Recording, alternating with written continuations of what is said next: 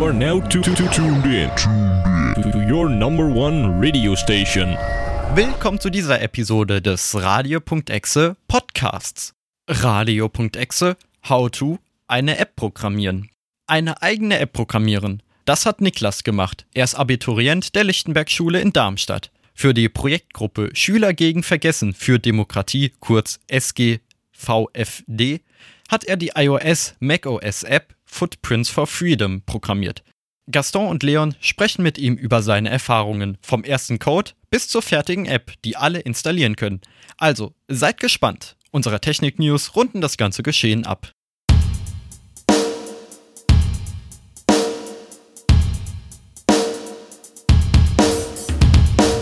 CES 2022 Mobilfunkmasten erst bauen, dann genehmigen und NFT-Profilbilder für Twitter Blue-Abonnenten. Die Technik-News.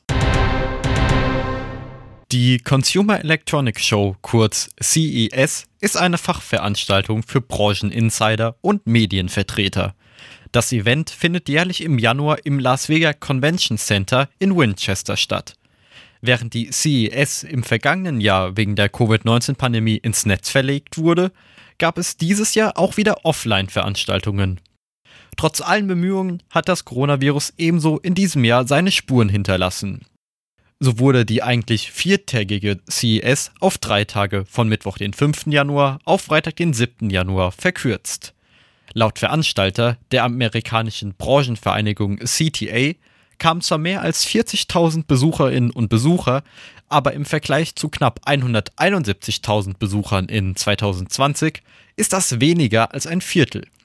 Ähnlich sollen sich die Journalisten verhalten haben. Statt 6.500 reisten nur 1.800 Menschen nach Winchester. Einige namhafte Aussteller wie Google, Amazon oder General Motors sagten kurzfristig ab. Statt 4.400 Ausstellern in 2020 sollen es diesmal nur 2300 gewesen sein. Die Folge? Viel Freiraum in den Messehallen, aber gleichermaßen mehr Aufmerksamkeit für die verbliebenen Hersteller wie Sony, Samsung oder Hyundai. Auch im neuen Jahr sind Funklöcher hierzulande nichts Ungewöhnliches. Die Netzbetreiber schieben der Bürokratie die Schuld zu, weshalb sie einen neuen Weg planen, doch dieser Vorstoß stößt auf Widerstand. Markus Haas, das ist der Telefonica Deutschland-Chef, wünschte sich mehr Tempo beim Netzausbau. Gegenüber der Süddeutschen Zeitung sprach er von erst bauen, dann genehmigen. Dieses Konzept werde in Spanien bereits gelebt. Helmut Dedi überzeugt das nicht. Diese Forderung verkennt die Realität, so sagt er. Viele Bauarbeiten für Antennen oder Mobilfunkmasten müssen gar nicht genehmigt werden. Wenn doch, gehe der Bau selten direkt los, womit der Spielball wieder bei den Netzbetreibern liegt. Vielmehr sei eine hohe gesellschaftliche Akzeptanz für die Technologie notwendig. Insgesamt seien die Städte verlässliche Partner beim Netzausbau, auch wenn Sicherheitsaspekte, Denkmalschutz oder die bauliche Situation manchmal zur Ablehnung führe. Der Branchenverband Bitkom bemängelt, dass das Antragsverfahren viel länger dauere als der eigentliche Bau. Aktuell sind 18 bis 20 Monate für die Erschließung neuer Standorte nicht ungewöhnlich. Der Verband fordert eine Obergrenze von drei Monaten bis zur Entscheidung. Übrigens, Telefonica wolle Standorte auf eigene Kosten zurückbauen, falls ein Antrag abgelehnt wird. Twitter Blue ist die kostenpflichtige Version des Sozialnetzwerks Twitter. Für einen monatlichen Preis erhalten Abonnentinnen und Abonnenten Zugang zur Premium-Funktion. Das Bezahlmodell ist bisher nur für die Regionen USA, Kanada, Australien und Neuseeland freigeschaltet. Die Plattform möchte zunehmend Blockchain-Technologien integrieren. Schon länger kann man Trinkgelder in Bitcoin verteilen. Hinzugekommen ist die Möglichkeit, eigene NFTs als Profilbild zu nutzen. Kurzer Exkurs. NFT steht für Non-Fungible Token, zu Deutsch nicht austauschbarer Token. Ganz grob gesagt, mittels NFT kann man die Echtheit von digitalen Objekten beweisen. Um NFTs als Profilbild verwenden zu können, muss man sein Crypto-Wallet mit Twitter verknüpfen. Diese Profilbilder sind dann nicht mehr rund, sondern sechseckig. Ein Tippen aufs Profilbild zeigt entsprechende Details zum NFT und bietet einen Absprung zum OpenSea-Marktplatz, wo man beispielsweise den Transaktionsverlauf einsehen kann.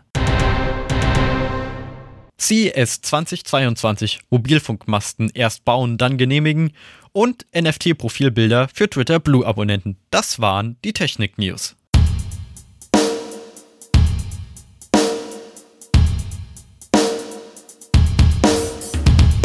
Und ich freue mich in dieser Sendung, jemanden begrüßen zu dürfen, denn wir sprechen mit äh, Niklas über eine App, die er programmiert hat. Äh, Niklas ist Schüler der Lichtenberg-Schule Darmstadt und du machst in diesem Jahr dein Abitur, richtig? Genau, hallo, ja. Ganz kurz, diese App hat ja einen gewissen Anlass. Diese App ist für die Projektgruppe, in der du bist, Schüler gegen Vergessen für äh, Demokratie. Und damit wir alle abholen, was macht ihr? Genau, äh, das Schüler gegen Vergessen für Demokratie, das ist eine Projektgruppe bei uns an der Lichtenberg-Schule in Darmstadt. Und wir beschäftigen uns im Generellen mit der Aufarbeitung von jüdischem Leben vor, während und nach der NS-Zeit und auch damit, wie sich eben jüdisches Leben heute in Darmstadt, aber auch über Darmstadt hinaus gestaltet. Und ähm, einerseits haben wir halt so Führungen oder Präsentationen, wo wir unsere Ergebnisse der Öffentlichkeit vorstellen, aber jetzt halt auch eben diese App.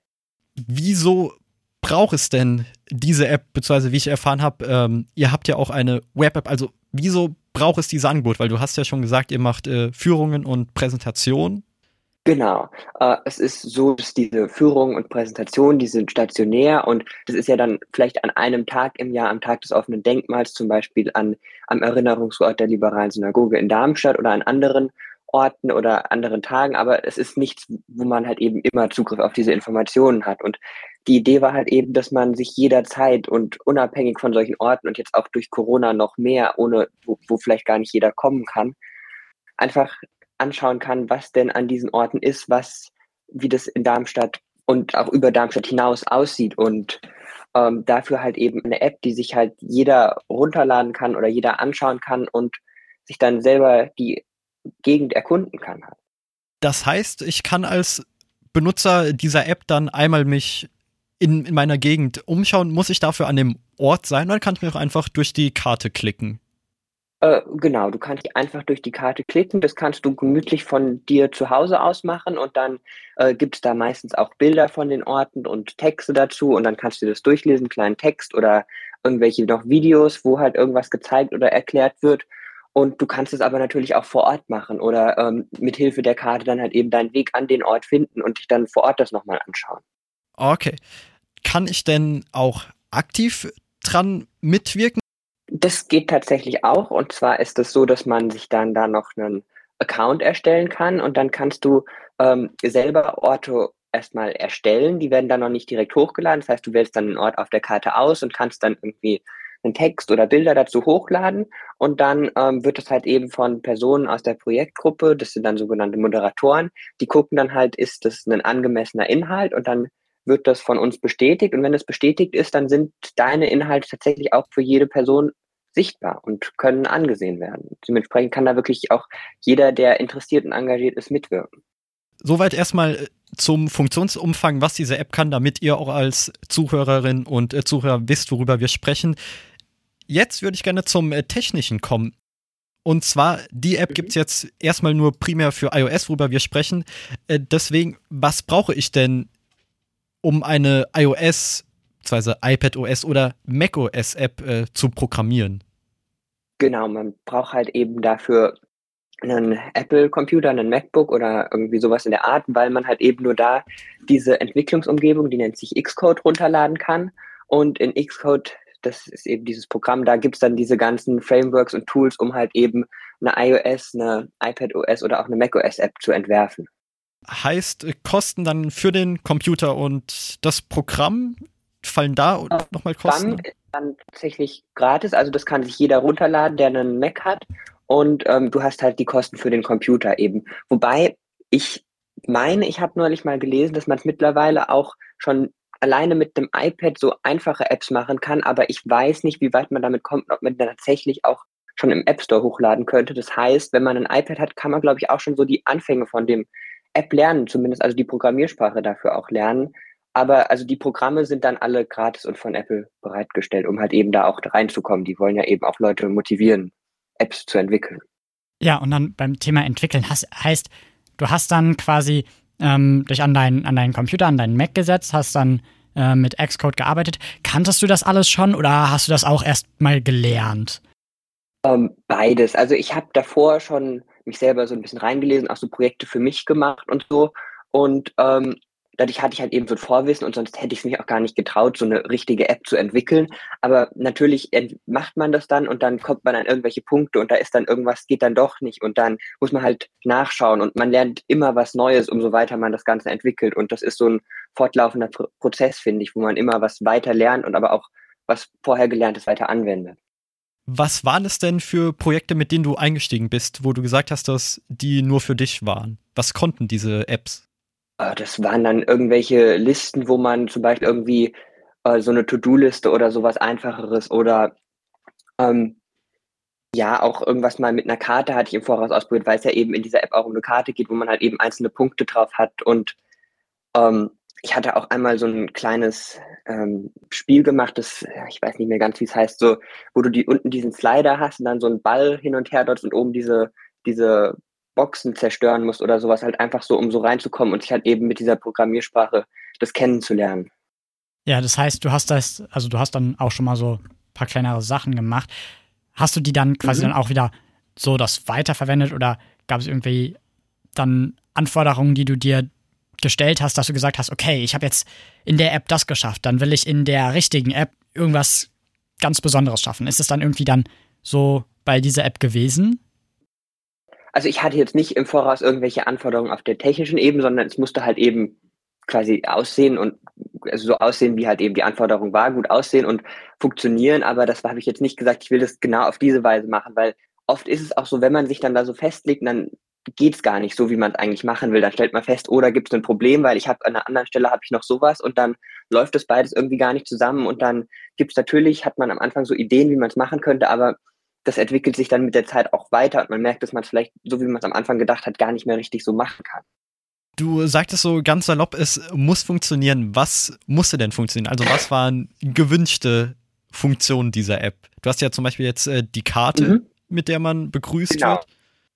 Genau, man hat erstmal diese Karte, auf die man reinkommt und da sind dann eben alle Orte drauf. Wenn man noch ein bisschen weiter rausgezoomt ist, dann sieht man so einen Punkt, wo dann steht, keine Ahnung, hier sind acht Orte und dann drückt man drauf und dann zoomt es an diesen Bereich ran und dann sieht man halt die, die genauer nochmal, welche Orte da sind und dann kann man natürlich auf die Orte draufdrücken und sieht dann erstmal einen kleinen Übersichtstext und hast dann verschiedene Medien, die halt eben Bilder, Audiodateien oder Videos oder nochmal weiterführende Berichte sein können, die man sich anschauen kann. Und andererseits, abgesehen von dieser Kartenübersicht, gibt es auch nochmal eine Listenübersicht, wo man halt eben alle Orte in einer Liste hat. Wenn man jetzt ähm, zum Beispiel nach einem Ort sucht, gibt es auch noch eine Suchleiste und dann kann man zum Beispiel sagen, oh, ich habe neulich in der Stadt bin ich an, an dem Erinnerungsort Liberale Synagoge vorbeigelaufen, vielleicht gibt es da ja was dazu, und dann kann man suchen und dann findet man den da und kann sich eben auch da über diese Suche oder Liste die Details zu dem Ort anschauen und nochmal sehen, wie das vielleicht auch von innen aussieht. Gab es denn Anforderungen an die App, die besonders knifflig waren, wo es ein paar Stolpersteine gab? Also es ist halt so, dieses Backend, dass da, wo die ganzen Daten gespeichert sind, die Datenbank und diese, die API, womit ich dann halt kommuniziere, die habe ich nicht selber geschrieben. Ähm, das heißt, ich musste erstmal herausfinden, also natürlich hatte ich eine Dokumentation dazu gekriegt, aber wie ich das genau am besten benutze. Und dann hat es manchmal, waren auch so kleine Details nicht ganz genau dokumentiert, die ich aber dann gebraucht habe. Und dann war das so ein Ausprobieren, wie mache ich das denn jetzt richtig, dass das halt eben so funktioniert, wie, wie es gewollt ist, dass halt eben die Daten geladen oder hochgeladen werden können. Und äh, ich finde, das war oft so was Schwieriges. Und ansonsten ist auch dieser Umgang mit der Karte, das ist nicht ganz so einfach, weil man halt eben das ist was ziemlich Dynamisches. Du kannst die Karte ja hin und her bewegen und dann willst du ja auch, dass wenn du auf einen Ort drauf drückst, dass du ein bisschen rangezoomt wirst, damit du siehst, wo der ist und äh, solche Sachen halt eben. Du hast das äh, Backend schon erwähnt und mit den Datenbanken. Also wenn ich als ganz normaler Nutzer diese App benutze, mhm. was geschieht im Hintergrund? Was laufen da für Prozesse ab?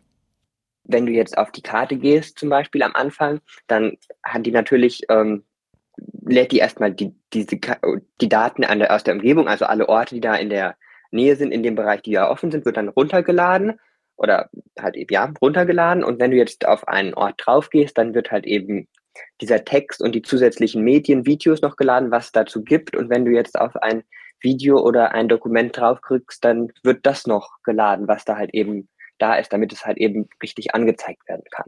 Aha. Wo liegen denn die Daten der App? Weil ich habe mir die App natürlich mal zum Testen heruntergeladen. 1,3 mhm. Megabyte ist doch recht klein für die ganze, für die Fülle an Dokumenten, Audio. Ja, genau. Die sind natürlich nicht auf dem, auf dem Handy mit der App direkt gespeichert. Das wäre auch ziemlich schwer, da ja eben die Daten dynamisch sind und von Nutzern neue Daten hochgeladen werden können, alte Daten verändert werden können und deswegen diese Bündelung mit der App keinen Sinn macht, weil das ja dann was ziemlich Statisches wäre. Ähm, wir haben einen, einen Server, so einen V-Server haben wir und da läuft halt eben das Backend drauf und damit kommuniziert die App dann und lädt sich die Daten runter oder wenn was Neues hochgeladen wird, wird es auf diesem Server hochgeladen. Kannst du was zum Server-Standort sagen? Also in was für einem Land der steht? für die Interessierten? Ich kann es nicht sicher sagen. Also der Anbieter ist äh, Netcup und ich glaube, aber ich versichere es hier definitiv nicht, dass die auch in Deutschland oder zumindest in der EU sind. Aber ähm, weiß es jetzt aus dem Kopf leider gerade nicht. Der Name sagt mir tatsächlich was.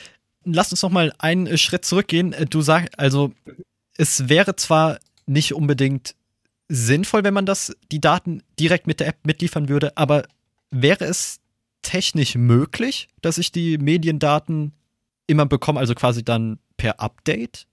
Technisch möglich, bestimmt, aber ähm, das wäre jetzt kein Schritt, den man bei dieser App einfach machen könnte, da die jetzt eben darauf ausgelegt ist, sich die Daten immer runterzuladen. Und es ist natürlich ein Riesenunterschied, ob du jetzt die Daten äh, irgendwo aus dem Internet lädst oder aus dem lokalen Speicher. Das heißt, einfach im Hintergrund, wie das läuft, müsste man den App-Aufbau verändern, ohne dass sich vielleicht an dem, was der Nutzer sieht, irgendwas ändert. Ähm, aber technisch möglich ist es definitiv, die Daten statisch mit der App zu bündeln, aber es wäre natürlich auch ein Riesenaufwand dann für jedes neue Dokument, das hochgeladen wird oder verändert wird, ein Update für die App hochzuladen und irgendwie auch meiner Meinung nach ein bisschen überflüssig. Neben der App gibt es natürlich auch noch die äh, Webseite digitale Spuren.jfootprints.de und wie sehr kommunizieren die beiden Projekte zusammen? Du hast ja das äh, Backend erwähnt. Ist es da was Gemeinsames oder sind es zwei losgelöste Projekte?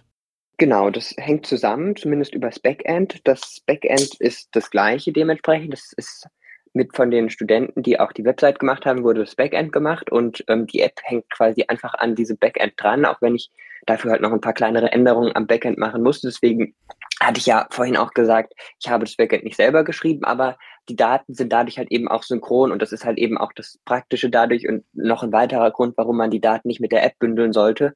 Ähm, einfach weil das so alles zusammenhängt und ja, man nicht viel extra Arbeit hat, um die Daten auf allen Plattformen zu haben. Im App Store heißt es noch, äh, dass die App Zugriff auf den Standort benötigt, was klar ist äh, für die Kartenfunktion und äh, Kontaktinformation. Ist das so ein Standardwert, der ausgewählt wird bei neuen Apps oder hat das tatsächlich einen technischen Hintergrund? Also wenn man im App Store eine App hochlädt, dann muss man da tatsächlich ankreuzen oder auswählen, welche Daten gesammelt werden, wobei wir bei dieser App natürlich keine Daten jetzt irgendwie auswerten oder so der Standort, der wird auch nur auf deinem Endgerät dann verwendet und benutzt, um zu wissen, wo du halt eben stehst und dir anzuzeigen, was für Orte in deiner Nähe sind. Das wird nicht irgendwie noch auf irgendwelchen Servern hochgeladen oder so. Und die Kontaktdaten sind eben dafür da, weil es die Möglichkeit gibt, dass du dir einen Nutzeraccount erstellst, um eigene Inhalte hochzuladen, gespeichert. Und da ist dann auch dein Name und deine E-Mail-Adresse, die du angeben musst, ähm, mit gespeichert. Und das heißt, es sind Kontaktdaten, die gespeichert werden, aber sind keine Kontaktdaten, die du angeben musst, um die App zu nutzen, um nur die Inhalte zu konsumieren. Wenn du mitwirken willst, dann werden diese Kontaktdaten aber halt eben notwendig. Verstehe. Für mich als äh, ganz naiver Benutzer war es so, Kontaktinformationen, huch, will jetzt auf meine Kontaktdaten, auf äh, mein Adressbuch mhm. zugreifen, aber okay, das äh, ergibt dann natürlich Sinn.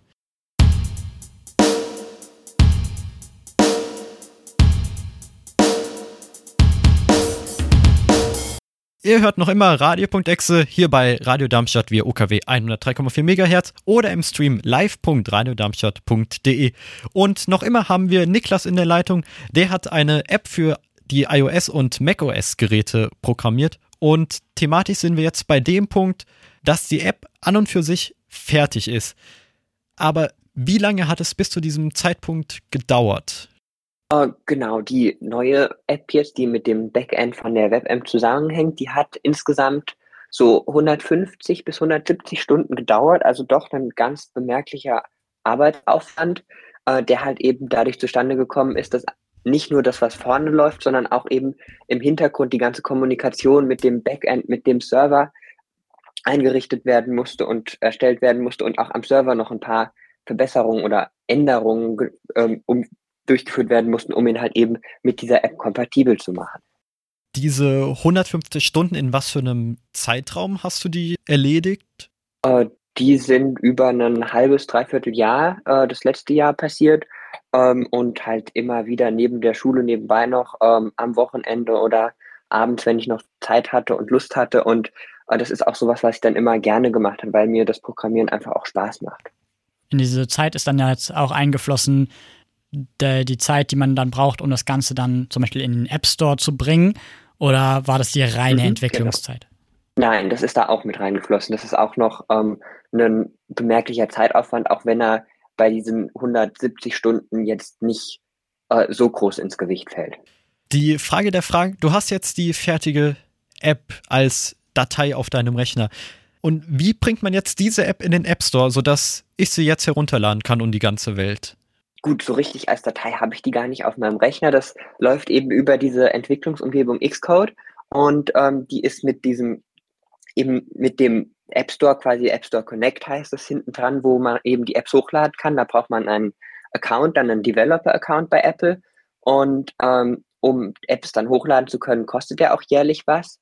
Und ähm, dann kann man eben in Xcode auswählen, dass man diese App da hochlädt und dann ist die erstmal noch nicht veröffentlicht oder so, sondern erstmal nur da hochgeladen. Und dann gibt es auch die Option bei diesem ähm, App Store Connect, dass man zum Beispiel nur Testversionen freischaltet. Das heißt, sie, sie, laufen dann über einen Link, den ich verschicken kann und dann können halt eben nur ausgewählte Personen oder nur Personen mit diesem Link sich diese, diese App runterladen, um halt eben, bevor die schon fertig ist und vielleicht noch ein paar Fehler hat, einfach runterzuladen und halt eben auszuprobieren, was schon funktioniert, was noch verbessert werden muss und wie der aktuelle Stand ist.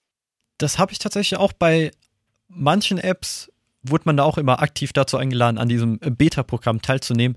Mhm. Ich brauche jetzt diesen meinen Apple-Account und dann muss ich es noch so verknüpfen, dass ich bei denen als Entwickler gemeldet bin. Kommen da auch noch finanzielle Kosten auf mich? Also kennst du da die Zahlen?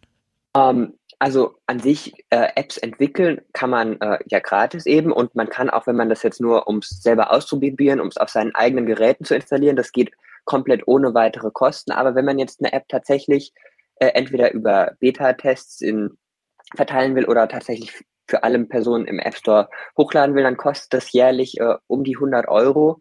Und ähm, das sind halt einfach Kosten, die dafür anfallen, weil die Apps, bevor sie hochgeladen werden, nochmal geprüft werden wollen.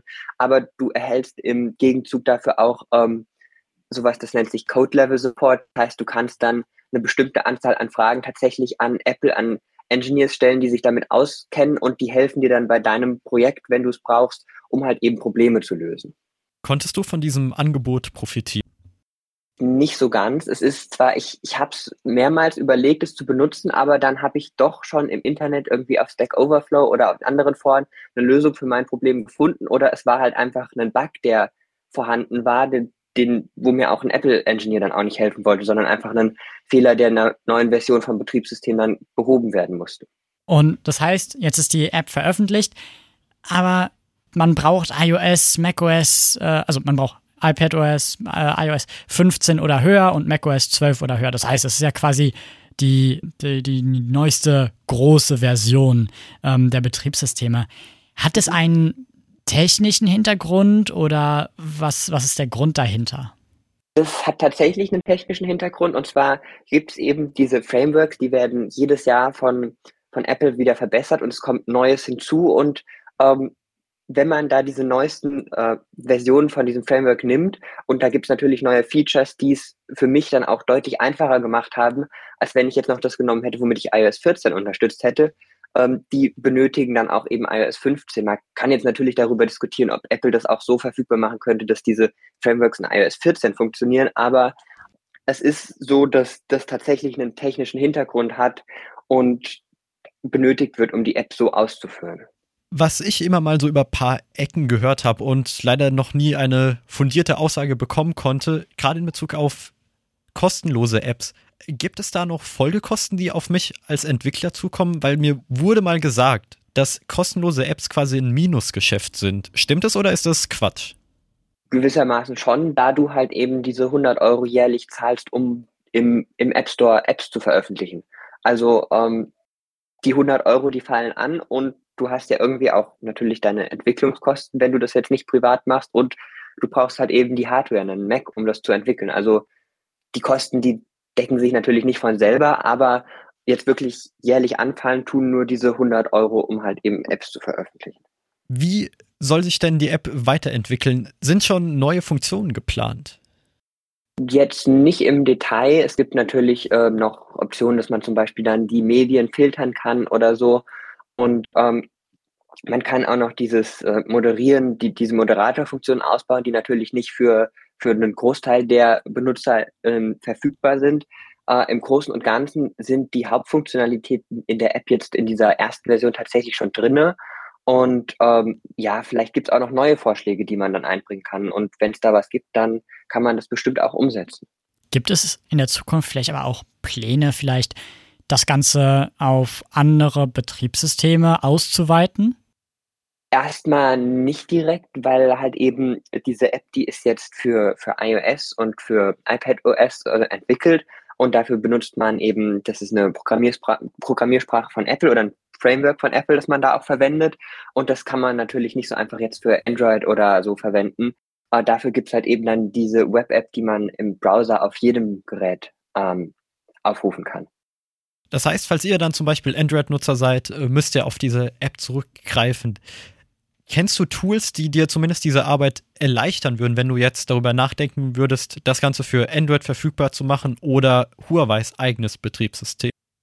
Ah, das ist aber dann eine Entscheidung, die man tatsächlich treffen muss, bevor man überhaupt anfängt. Wenn man jetzt die App für ein Betriebssystem angefangen hat und so gemacht hat, dann ist es meines Wissens nach nicht so einfach möglich, die tatsächlich zu konvertieren, sondern das muss man dann am Anfang, ähm, es gibt ein Tool, das ist von äh, Google, das heißt Flutter, damit entwickelt man es dann eben für Android und für iOS gleichzeitig. Das ist dann zwar auf keinem der beiden Betriebssysteme so richtig nativ, das heißt, es hat so ein bisschen äh, so Drawbacks auf, auf allen Betriebssystemen, das nirgends so richtig funktioniert und dann ist die App-Größe natürlich auch nicht mehr bei den 3, irgendwas Megabyte, die du vorhin genannt hast, sondern ganz schnell mal bei 50, 60 Megabyte.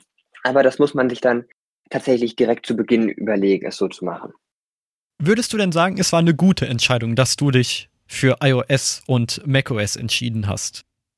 Persönlich äh, mag ich halt einfach auch die Programmiersprache, die mit der das gemacht wird. Und ich kannte mich damit jetzt einfach auch schon aus, weil ich mich halt im Vorfeld schon damit beschäftigt habe.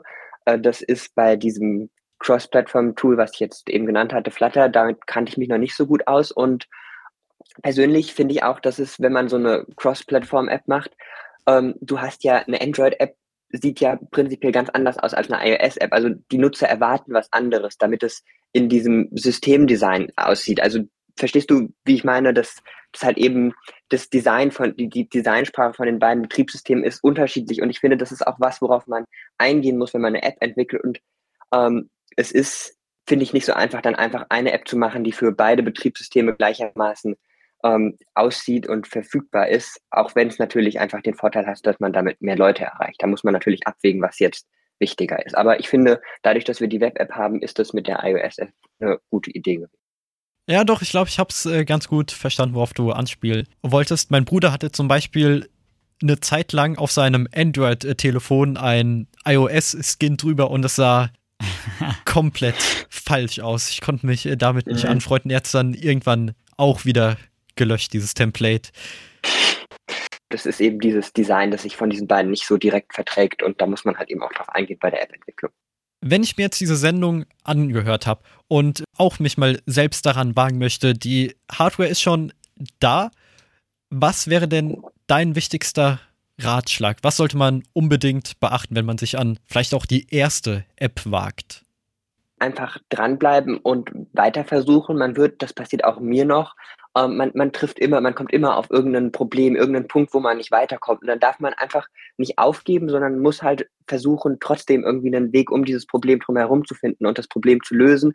Und ähm, dann kommt man zwar später wieder an so einen Punkt, wo man irgendwie denkt, man kommt jetzt nicht weiter, aber wenn man immer dran bleibt, dann wird das mit der Zeit auch was. Und ich finde, das ist was Wichtiges, was man dabei auch lernt, dass man eben einfach Geduld haben muss und einfach weiter probieren muss, bis man es dann schafft. Und dann wird es am Ende auch was. Also dranbleiben und nicht die Motivation verlieren. ja, genau. So kann man es zusammenfassen. Was ist denn dein persönlicher nächster großer Schritt im Leben? Was sind vielleicht auch neue Projekte von dir? Ähm, gut, ich äh, mache jetzt dieses Jahr demnächst mein Abitur. Das heißt, so richtig auf App-Entwicklung kann ich mich momentan gar nicht fokussieren, weil das schon mit dem Abitur sehr viel meiner Aufmerksamkeit ja, benötigt. Und ähm, ja, danach mal sehen. Vielleicht entwickle ich ja noch eine App, die ich selber eine Idee habe oder so, aber konkret geplant habe ich da jetzt noch nichts. Niklas, ich danke dir, dass du dir die Zeit genommen hast, um mit uns darüber zu sprechen, um über die App Footprints for Freedom. Gibt's im App Store, ist nur 1,3 Megabyte groß, also Anlass genug, um diese App mal auszutesten und dann auch gerne Feedback dazulassen. Und danke, dass du uns da mitgenommen hast wie es im Hintergrund aussieht, wie es zu so einer App kommt. Wenn euch das gefallen hat, dann testet die App und in dem Sinne bedanke ich mich bei dir.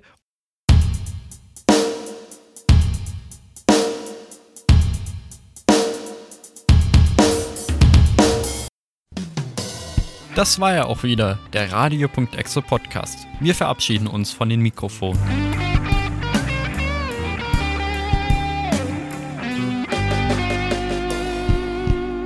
Das Technikmagazin Radio.exe hört ihr wie immer jeden vierten Sonntag im Monat ab 17 Uhr bei Radio Darmstadt via UKW 103,4 MHz, per DAB Plus von Juli bis Dezember oder im weltweiten Stream unter live.radiodarmstadt.de. Wenn ihr nicht genug von uns haben könnt, dann hört jederzeit und überall unseren Podcast. Auf Apple Podcast, Google Podcast, Spotify, Deezer, TuneIn und wo immer auch sonst. Alle relevanten Links findet ihr auf unserer Website radioexe.de. Überall dort, wo es geht, freuen wir uns über Lob, aber auch Tadel. Wenn ihr uns kontaktieren möchtet, geht das entweder per E-Mail radio.exe@radiodarmstadt.de. Auf Social Media findet ihr uns unter dem Benutzer Radio Exe Radar oder klingelt euch zu unseren Sendezeiten durch. Die Telefonnummer lautet 06151 87000. Ich sag's nochmal 06151 87000. Bleibt Radio Darmstadt weiterhin treu und hört unsere wöchentliche Sendung Young Power. Diese Show produzieren wir samstags live on air ab 17 Uhr. Macht's gut, haut rein und ciao.